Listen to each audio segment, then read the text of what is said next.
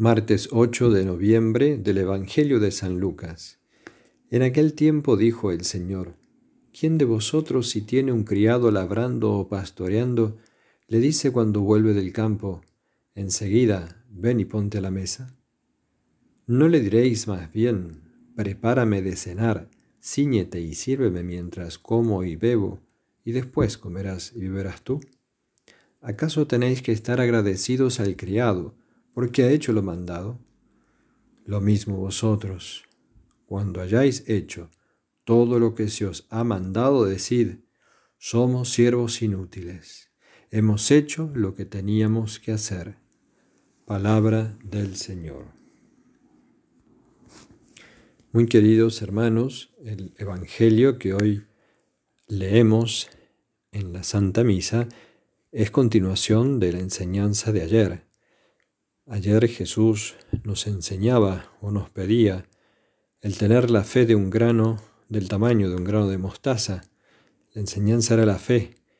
Hoy está muy vinculada y la enseñanza central es la humildad, la bendita virtud de la humildad. Y para enseñarnos esto, como es el estilo propio de Jesús, no hace definiciones, sino que utiliza parábolas.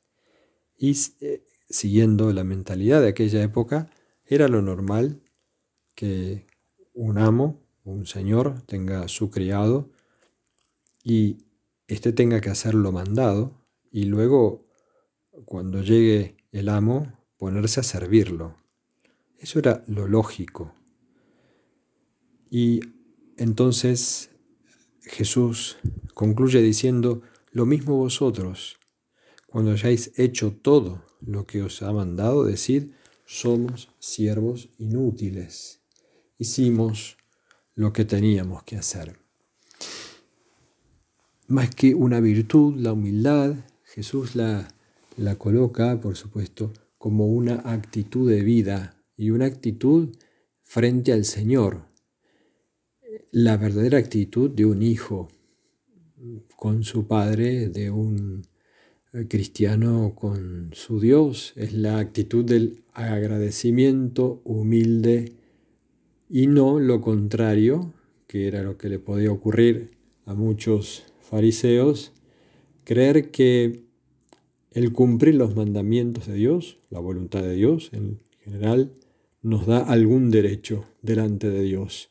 No, porque todo es don. También es don que nosotros podamos ser fieles y cumplir sus mandamientos, servirlo al Señor, servirlo en su iglesia, servir a la iglesia, todo eso es don.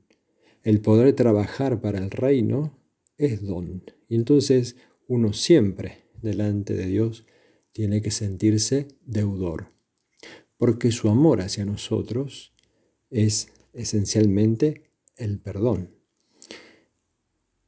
Y además, esa actitud humilde eh, nos hace, sí, merecedores, entre comillas, de tener un corazón abierto que reciba mucho de Jesús, que, que reciba eh, todo lo que el Señor quiere derramar en nuestro corazón. Somos siervos inútiles, no porque no sepamos hacer las cosas bien, porque el bien hay que hacerlo bien y el servir al Señor tiene que ser con toda el alma, con todas las fuerzas.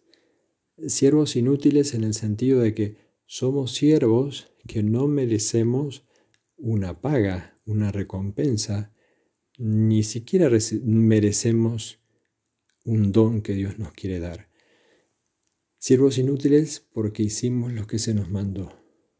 Y con un corazón abierto poder servir al Señor. Unos capítulos antes, el capítulo 12, San Lucas trae también una parábola muy, muy parecida que concluye diciendo que el, amo se ceñirá y se pondrá a su mesa, nos pondrá a su mesa y nos servirá. Esa es eh, como, es así que es como el regalo, como el fruto precioso de la humildad.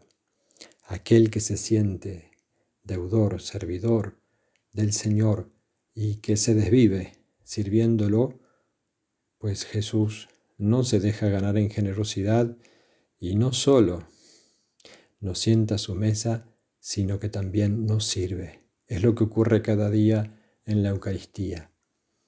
El Señor se convierte en servidor, en siervo nuestro y se nos da hasta el extremo de que podamos comer su cuerpo y beber su sangre.